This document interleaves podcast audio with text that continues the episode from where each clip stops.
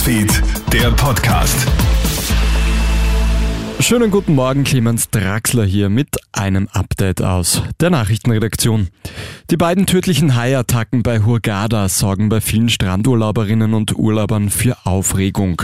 Dass es an einem so beliebten und auch stark frequentierten Urlaubsort zu Haiangriffen kommt, das verwundert selbst Expertinnen und Experten.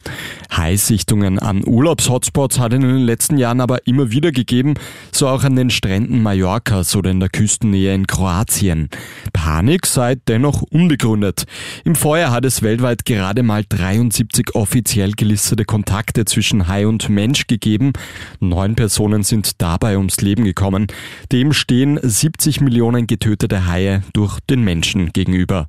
Herbert Futterknecht von Shark Project Austria. Es ist natürlich jeder einzelne Todesfall einer zu viel, da braucht man gar nicht drüber reden. Und die neun Leute sind natürlich auch um neun Leute zu viel. Aber wenn Sie das mit anderen Sachen vergleichen, ja, wie zum Beispiel beim Bergsteigen. Wir haben beim Bergsteigen alleine in Österreich über 200 tödliche Unfälle. Wie geht's mit dem Gas in Österreich weiter? Über das weitere Vorgehen berät heute die Bundesregierung. Nachdem die Gaseinspeicherungen zuletzt deutlich zurückgegangen sind, steht sogar die Ausrufung der zweiten Stufe des Gasnotfallplans im Raum. Ziel der Regierung ist es, die Speicher bis zum Herbst auf 80 Prozent zu befüllen.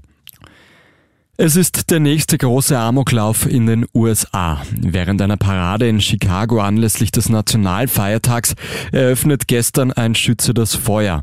Mindestens sechs Menschen sterben, zahlreiche weitere werden verletzt, darunter auch Kinder. Der Mann soll vom Dach eines Geschäftsgebäudes wahllos in die Menge geschossen haben.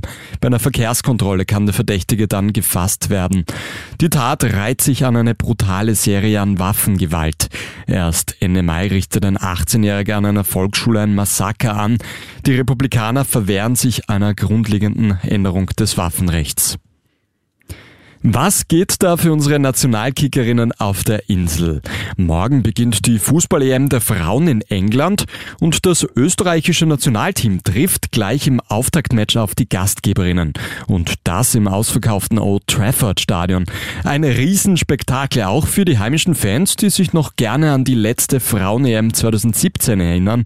Damals sind unsere Spielerinnen ja sensationell bis ins Halbfinale gekommen. Leider ist es seither um den Frauenfußball in unserem Land wieder viel zu ruhig geworden. Das muss sich endlich ändern, sagt Sportwissenschaftler Michael Meyerhofer. Aus der letzten EM wissen wir ja, da war ein Riesenhype, weil die so gut gespielt haben, aber es war kein Boom bei den Mädchenmannschaften. Ja, und das ist, glaube ich, so ein bisschen das Ziel, dass man aus den Erfolgen der Nationalmannschaften, jetzt müssen sie erst erfolgreich sein, muss man sagen, dann wirklich auch einen Boom kreiert, dass also wirklich mehr Mädchen sich dann melden und der Schritt, der steht sicher erst bevor. So Sportwissenschaftler Michael Meyerhofer. Das war's auch schon mit deinem Update für heute Vormittag. Ein weiteres kommt dann, wie gewohnt, am Nachmittag. Einen schönen Tag noch. Krone Hits, Newsfeed, der Podcast.